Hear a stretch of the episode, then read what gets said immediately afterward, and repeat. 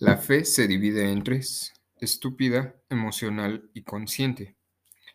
La fe estúpida tiene que ver con la iglesia, tiene que ver con la institución, tiene que ver con las soluciones mágicas, tiene que ver con el desamparo inteligente y emocional de una persona. La fe emocional tiene que ver con la necesidad de sentirse bien a través de magia y a través de ilusionismo tiene que ver con esa palabra que no significa nada en la realidad, pero que en el corazón de un desamparado emocional significa todo.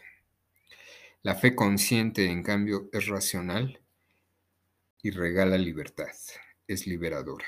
Estamos una vez más en otro programa, otro podcast de arte y psicología, en donde vamos a complementar con el programa pasado que ya no nos dio tiempo de, que decía demasiado, pero no aterrizaba nada. Interesante también eh, estar leyendo y estar actualizado en cómo la ciencia maneja la psicología, cómo la ciencia maneja las diferentes actitudes humanas, los diferentes fenómenos psicológicos. El tache que le ponemos aquí es que pues es la ciencia quiere tratar de hacer algo así como una tabla de datos Excel a conceptos que no tienen nada que ver con números, como por ejemplo el miedo, la confianza, la fe inclusive, y en ese afán por querer ser lo opuesto a lo que son los dogmas, y esto tiene que ver con la religión, empieza a hacer una serie de demostraciones que terminan cayendo en puro dato abstracto, en puro dato artificial e inventado. Inseguridades que hay para que la gente en vez de ir encapuchado en una, a una combi y asaltar, salga y trabaje y busque diferentes métodos de salir adelante. ¿Por qué no lo hace? Pues por pena a veces, porque tiene inseguridad en sí mismo. Porque hay muchas personas que terminan presas de un momento de ira. Y pues todo esto la ciencia lo cuantifica y lo quiere medir a través de estar aplicando encuestas y repartiendo panfletos. Sin embargo, pues la realidad es otra cosa por completo distinta. La ciencia, en cambio, en temas concretos es completamente acertada, es decir, alguna ingeniería, es decir, la medicina, todos los procesos de la mente, pero en relación a la biología. Un neurólogo, por ejemplo, esto igual estudia el cuerpo humano y tiene que ver un poco con lo que es la conducta, pero desde el punto de vista o desde la causa que viene siendo biológica. Entonces esto es completamente diferente. Aquí lo que se está criticando es única y enfáticamente la psicología en el momento en que se trata de hacer todo de manera conductual, todo medible, todo a fuerzas observable. No, estos conceptos no son así. Yo le decía, pregúntele a un psicólogo cómo es el amor. Y entonces le va a dar un montón de definiciones, o le va a dibujar un corazón, o, o le va a decir eh, lo clásico, ¿no? ¿Qué es el amor para ti? Y le va a devolver la pregunta. Sin embargo, no va a ver. Entonces, eso es lo que se critica aquí. Y bueno, también se, critica, pero no nos cerramos a estar siempre actualizándonos. Si se dan cuenta, es por eso que de vez en cuando se lee aquí algún artículo científico, porque pues también para criticar, para juzgar, hay que conocer. No puede ser nada más por una polémica barata que pues hay que echarle sal y limón y hay que ver a ver qué sale. No, tiene que ser a través de fundamentos y a través de razonamientos amparados en una lógica, en una aplicación del conocimiento que aquí manejamos, en una aplicación al mundo real y al mundo tangible y al mundo diario. Comencemos pues con el tema en cuestión. Vamos a, a volver a explicar rápido lo que es confianza. Nos vamos rápido para que sea concreto. La confianza desde el punto de vista de cuarto camino, esta es la corriente de Gurdjieff y Ouspensky, la corriente psicológica también. Confianza es la capacidad de superar una circunstancia sin sufrimiento, es decir, la confianza termina siendo confianza en sí mismo. La gente dice, tenle confianza. Por ejemplo, tenle confianza a tu esposo o tenle confianza a tu esposa. O la gente igual, ¿no? Es lo mismo. Cuando hay una relación de pareja, acudo mucho a, este, a esta circunstancia o a esta vivencia de relación de pareja porque creo que es uno de los temas que hoy menos sabe la gente gestionar de manera positiva o de manera correcta. Entonces, por eso me amparo mucho en este ejemplo. Cuando en la pareja uno le dice al otro, tenme confianza, por favor, tenme confianza. eh, yo salgo con mis amigos y luego, luego ya estás con esos celos y ya me estás buscando ahí a través del teléfono y mensaje y foto y me estás probando y me estás hablando para ver si no estoy con alguien. Tenme confianza, por favor, te lo ruego. Y sentencias como estas, en realidad la confianza usted no se la va a dar a su pareja. La confianza es en sí mismo y una persona que es muy celosa no tiene confianza en sí mismo. Le voy a explicar, le voy a explicar por qué. Por ejemplo, si yo estoy molesta y molesta a mi pareja con qué está haciendo y a dónde va, esto significa que yo no tengo la confianza en sí mismo de superar si un día de veras está haciendo algo que es negativo a la relación de pareja. Y entonces estoy queriendo como comprobar y comprobar y comprobar. Esto tiene que ver también con un, un trastorno llamado obsesivo compulsivo. Un obsesivo es el que tiene que estar comprobando sus recuerdos, aun y estos hayan sucedido hace cinco minutos. Y tiene que estar comprobando y comprobando y comprobando. Y entonces esto le obliga a ejecutar una conducta, en este caso a estarle preguntando a la pareja una y otra vez con quién está, a qué horas regresa y por qué se fue, a dónde se fue. Pero esta confianza no es que la, la pareja no me la dé, no es que la novia, mi novia, no me, no me genere confianza. Esta confianza es en mí mismo, en realidad. Es esa falta de capacidad de superar esa circunstancia que yo en mi mente me estoy mareando sin sufrimiento. Y para desvanecer ese sufrimiento, entonces tengo que estar pregunte y pregunte y pregunte dónde está, con quién está, controlándola. Se da cuenta cómo la confianza no es en el otro, la confianza es en sí mismo. Ahora vámonos al, al caso opuesto. Evidentemente, mi pareja llega ya, eh, vamos a decir que yo ya vivo con mi novia. Y hay veces que ya ni llega a la casa es muy fiestera y un amigo ya también me dijo que la vio con alguien yéndose en su carro a altas horas de la noche y llegando al otro día al trabajo muy temprano junto con él, los dos con la con el cabello mojado, ¿no? Bueno, vamos a poner todavía otra otra variante más, que es que otra amiga me dijo que ya la vio de la mano con alguien. Pues aquí ya hay algo obvio, ¿no? Creo yo hay algo evidente. ¿Qué pasa en esta situación con aquella persona que dice, le, me dicen a mí, me, me comentan y yo digo, eres un negativo, siempre estás viendo lo peor, siempre le deseas lo peor a la gente. Bueno, ¿qué sucede?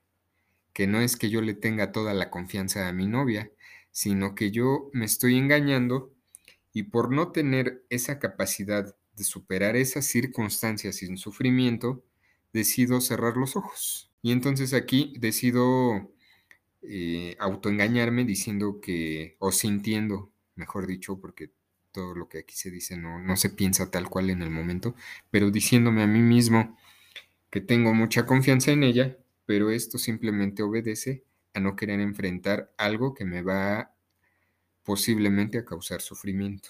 Entonces, pues es, es como un insight esto, de que siempre la gente verbaliza que la confianza está en el otro, cuando en realidad la confianza es en sí mismo y en la capacidad para superar esa circunstancia sin sufrimiento. La confianza eh, la podemos dividir en tres variantes. Confianza consciente, confianza emocional y confianza mecánica. La confianza consciente va a ser, para decirlo muy concreto, dignidad. La dignidad, lo dijimos hace dos programas, si no me equivoco, tiene que ver con que la situación algo me retribuya. ¿Qué va a ser ese algo? Pues va a ser una emoción positiva, felicidad, tranquilidad. En el ejemplo que ahorita acabo de poner de que me están todos diciendo que mi novia ya se fue o anda haciendo ya posiblemente eh, una puesta de cuerno, una infidelidad y yo cierro los ojos, ¿esto qué significa? Esa es confianza emocional y esto significa que si yo tengo esa confianza emocional, ¿qué me va a regresar el yo tener confianza emocional y cerrar los ojos? tranquilidad. Yo no voy a tener que enfrentarme a, esa, a ese sufrimiento que me va a causar el darme cuenta de que en realidad sí ya está con otra persona. Entonces, esta confianza emocional siempre tiene que ver con, por ejemplo, cuando la relación de pareja aún no ha iniciado, y ponía yo el ejemplo en el programa pasado de que como esa chica me gusta, como esa chica me, el tenerla cerca me retribuye tranquilidad, alegría, ilusión, ver mariposas, ver corazones, encontrar melodiosos, el cantar de los pájaros en la mañana, estar tarareando una canción tropical, etcétera, etcétera, etcétera. Entonces, ¿qué va a pasar? Que con tal de seguir sintiendo eso, si ella me pide el coche prestado, pero no la conozco, pues se lo voy a prestar, porque a cambio voy a sentirme bien. ¿Se da cuenta? Y otra manera, otro, u otro ejemplo de confianza emocional es cuando alguien me conmueve a través del llanto. Viene ese familiar que tiene como 10 años que ni yo lo he ido a visitar a él, pero ni él ha venido a visitarme a mí, no ha habido contacto, y viene llorando, viene, viene pidiéndome que yo le regale o que yo le preste no dinero, sino un rato de mi tiempo para ponerle el hombro y todos sus problemas. Entonces, ¿qué va a pasar? Que yo me voy a sentir bien. Esto también es confianza emocional. Si yo le digo, sí, quédate, mira, siempre hemos sido muy cercanos, aunque tenga 10 años que no nos vemos. Siempre hemos sido muy cercanos. Quédate, cuéntame, a ver, dime, ¿cómo te puedo ayudar? Indícame, tú por favor, dime, ¿qué puedo hacer por ti? Esto que va a hacer me va a retribuir una emoción agradable, sentirme bien, voy a evitar el sufrimiento. Entonces, bueno, esto es la confianza emocional. Luego viene la confianza mecánica. La confianza emocional en sí ya es de alguna forma confianza mecánica. La confianza mecánica es estupidez. Así lo voy a dejar en este programa. Es estupidez, no hay un porqué.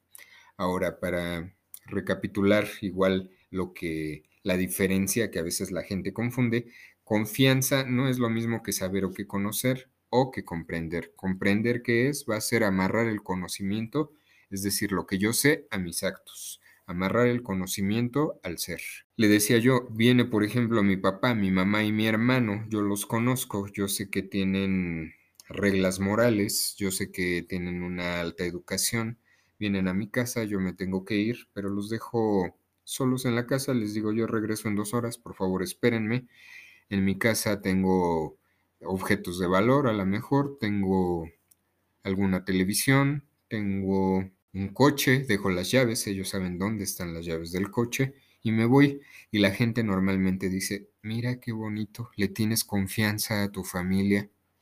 No, en realidad esto no es confianza, en realidad esto es que yo sé qué tipo de personas son, yo las conozco y eso me hace comprender, es decir, amarrar lo que sé a mis actos al ser. Y entonces sin ningún problema los dejo en mi casa. Vamos a pasar ahora a lo que es el tema de la fe. A veces esa supuesta confianza, como lo, lo maneja la gente, en realidad es fe. Hay tres tipos de fe. La fe, la primera fe tiene que ver con los dogmas. Los dogmas son algo que se dice pero no se sabe por qué ni se entiende. Yo me siento mal, me acaba de dejar mi novia y estoy como, como en estado de angustia, estoy con las uñas, estoy rascando a cada rato el teléfono a ver si logro sacarle algún mensaje de ella y hago y hago y por más que le hago no puedo. Entonces, ¿a qué voy a acudir? Bueno, a lo mejor voy a acudir a la iglesia y voy a platicar con Dios y le voy a pedir que por favor mi novia regrese conmigo que la relación se acabó porque yo le puse el cuerno, pero que no lo vuelvo a hacer. Y otra vez voy a, rascar ahí las bancas en la iglesia. Pero entonces como yo voy con esa fe ciega, al salir me voy a sentir muy bien, voy a comprarme un elote y voy a regresar completamente relajado a mi casa y tranquilo. Esta fe es un dogma, eh, maneja el dogma tal cual y no sabe por qué ni entiende. Pero pues es fe, es algo que yo creo y no sé ni por qué. Yo fui a la iglesia y ya me siento bien y es algo que creo ciegamente. Esta es una fe estúpida. La siguiente es la fe emocional. Esta genera esclavitud y esta se mueve a través del miedo, que tiene que ver también con la que la que acabo de mencionar. Es, es, prácticamente la misma, ¿no? Por ejemplo, me siento mal y he hecho muchas cosas malas a la gente, pero si voy y comulgo, me voy a ir al cielo. Y entonces me voy a sentir bien. Aquí si yo voy y hago lo que todo el mundo me dice que haga, pero no sé ni por qué, entonces me voy a sentir bien. Ah, pero también aquí por eso es, es una fe que nos va a provocar esclavitud.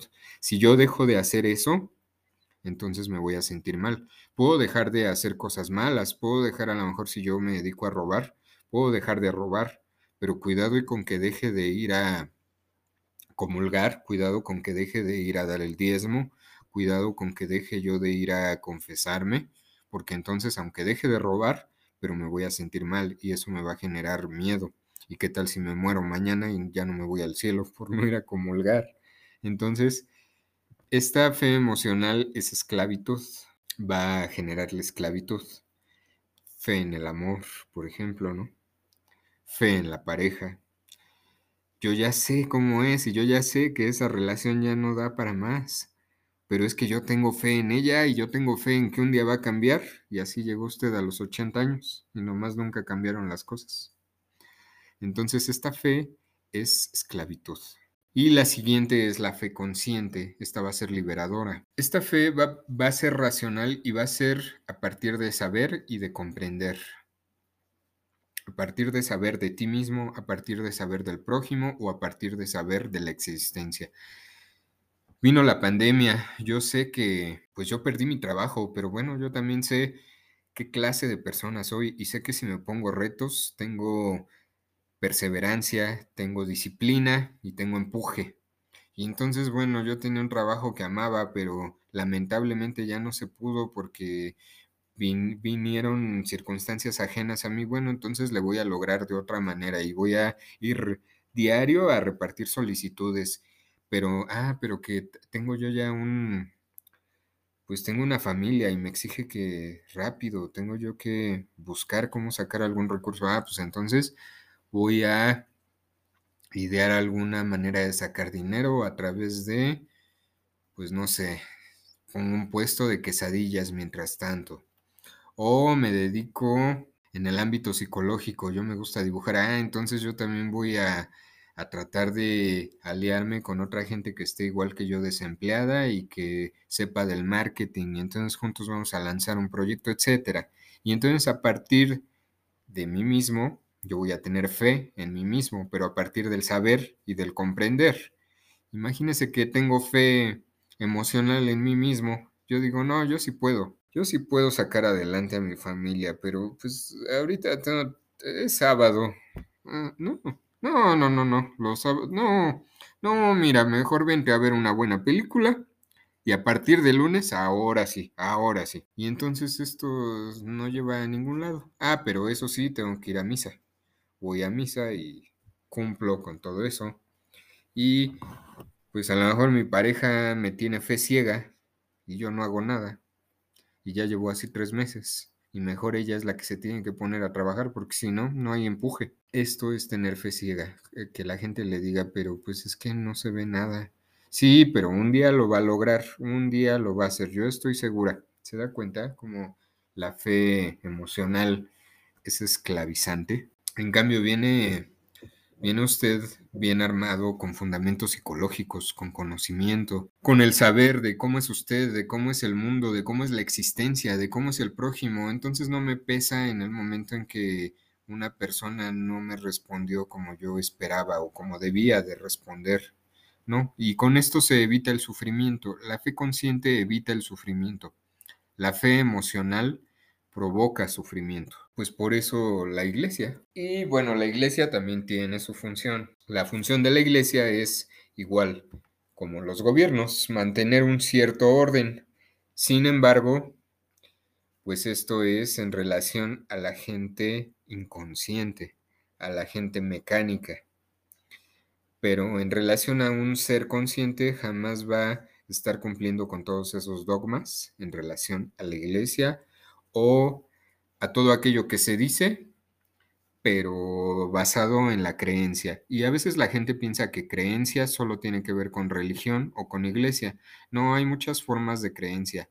Las creencias son todo aquello que se dice, pero sin ningún fundamento objetivo, sin ningún saber ni conocimiento y por lo tanto no se comprende. Solo se dice, pero como dogma. No, no se sabe por qué se dice. Una creencia puede ser en el amor. La gente cree que el amor es algo espiritual. La gente cree también que, por ejemplo, el sexo tiene que ver con lo espiritual, que la meditación me hace ir a otro lugar y me hace transmutar el mundo material y no sé qué demás cosas raras que dice la gente. Entonces, pues aquí está muy claro, yo ya demostré con, con fundamento muy simple, pero objetivo, la diferencia entre fe emocional y fe consciente. Fe emocional es esclavizante, significa esclavitud, ¿Por qué? Porque trabaja a través del miedo y va a hacer sentir bien, pero a través de un dogma. La fe consciente, en cambio, va a ser liberadora porque evita el sufrimiento a través del saber y del comprender. Por ejemplo, la muerte le va a evitar el sufrimiento si algún ser querido se muere o si usted se enferma y sabe que se va a morir, igual le va a evitar el sufrimiento le va a evitar el sufrimiento si hay un truene de pareja o si viene una enfermedad. ¿Por qué? Porque tiene un saber y un comprender completo de usted mismo, del prójimo y de la existencia. Entonces, pues bueno, eh, esto también tiene un poco que ver con lo que es la confianza. Si usted tiene fe en sí mismo, pero fe consciente, va a tener confianza en usted mismo también. Y esto le va a provocar un arranque y un empuje porque esto tiene que ver también con la motivación. Pero si usted tiene fe emocional, entonces va a tener pues una confianza ahí engañosa, lo que yo decía, va a creer que la confianza está en el otro o en la otra persona o en el mundo y entonces en realidad se le va a caer la motivación. Y usted va a estar seguro que, que tiene confianza en sí mismo, pero nomás no hace las cosas. O nomás cada que hay un trueno de pareja termina cuatro meses sufre y sufre. O si hay una interacción complicada en la familia, por muy seguro que usted se sienta, y eso hace que lo distraiga y se le caiga la motivación. O si acaba de tener un, un truene de pareja hace un año y ya viene otra persona que se ve interesante, y entonces usted como está involucrado en esa dinámica anterior, pues se le cae la motivación y dice, no, no, yo sí, se ve buena esta persona y pudiera tener una relación de noviazgo con, con él, si es usted mujer, pero no tengo muchos problemas y yo no quiero otro. Y entonces ahí está usted con esa, pues con ese dogma dentro de usted mismo y es ahí cuando se cae la motivación y entra en escepticismo. Pues hemos llegado al final de otro, otro programa y cada vez va siendo más complejo el conocimiento y a la vez más simple. Redes sociales, Facebook, Twitter, Instagram, arte y psicología. Eh, para agendar citas en las consultas psicológicas se ven todos estos temas y muchos que faltan, pero de manera más puntual, con material de trabajo. Es, es otro rollo por completo todavía, mucho más explicado. Para agendar citas, 771 35 65 300. Repito, 771 35 65 300. Gracias y